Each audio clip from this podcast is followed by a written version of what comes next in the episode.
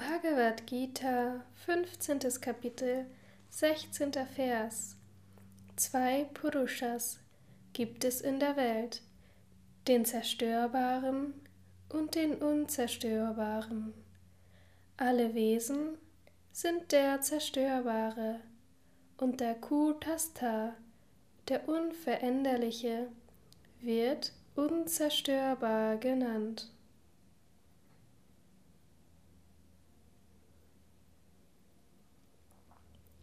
Kommentar Swami Shivananda. Jetzt beschreibt der Herr die drei Aspekte göttlicher Existenz. Der eine ist die individuelle Seele, vergänglich genannt. Der zweite ist der unvergängliche, die Maya Shakti des Herrn. Und der dritte ist Purushottama, das höchste Wesen.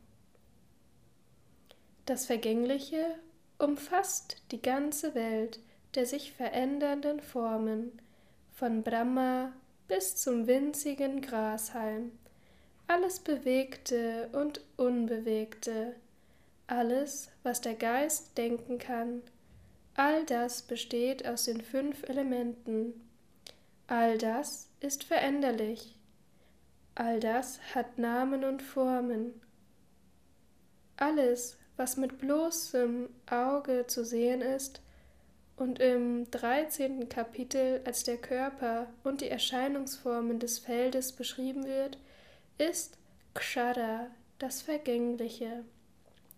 Kshara ist das, was sich verändert.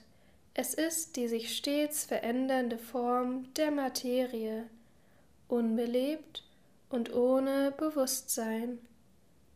Akshara ist das Unveränderliche. In Samsara gibt es zwei Kategorien, in zwei getrennten Gruppen von Wesen angeordnet, die Purushas genannt werden, da sie die begrenzenden Hüllen von Purusha sind. Maya Shakti, die täuschende Kraft des Herrn, ist der Same, aus dem das vergängliche Wesen geboren wird. Es ist der Same aller latenten Eindrücke von Wünschen, Handlungen usw. So in verschiedenen vergänglichen Geschöpfen. Maya Shakti ist Akshara Purusha. Die nicht manifeste Eigenschaft wird normalerweise als tiefe Unwissenheit oder Schlaf beschrieben, denn es herrscht weder Bewusstsein noch Unbewusstsein. Es ist nur ein potenzieller Zustand. Es ist der Zustand, in dem alle Formen des Lebens mit all ihren sie begleitenden Begrenzungen latent vorhanden sind, so wie der Baum latent im Samen der Frucht ist. In diesem Zustand sind Energie und Materie eins. In diesem Zustand existieren Klang, Materie und Energie in einem undifferenzierten Zustand. In diesem Zustand sind die Gunas im Gleichgewicht.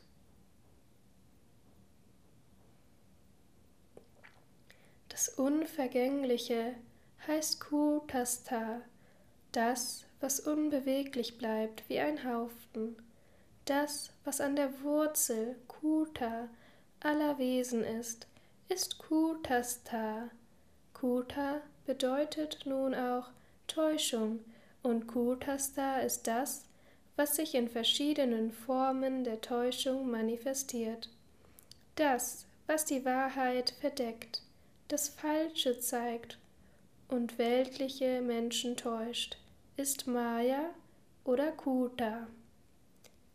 Das, was die Form von Avarana Vikshepa Shakti hat, die verschleiernde, schwankende Kraft, ist Kutastha. Da diese Maya Shakti nicht zerstört werden kann, außer durch Selbsterkenntnis, wird sie endlos genannt. Deshalb wird dies Akshara genannt. Dieser Same von Samsara hat kein Ende, daher wird er unvergänglich genannt, in dem Sinne, als er nicht zerstörbar ist, wenn nicht Selbsterkenntnis vorhanden ist. Aber der Same wird in seiner Gesamtheit verbrannt oder zerstört, wenn das Wissen um Brahman erlangt wird. Die Täuschung verschwindet und alles wird als das eine kosmische Bewusstsein verwirklicht. Nur die scheinbare Wahrnehmung von Stofflichkeit wird zerstört. Purushottama, der höchste Purusha, unterscheidet sich von diesen beiden, dem Vergänglichen und dem Unvergänglichen. Er wird nicht berührt vom Übel der beiden Medien, den begrenzenden Hüllen des Vergänglichen und des Unvergänglichen. Er ist ewig, rein, intelligent und von Natur aus frei.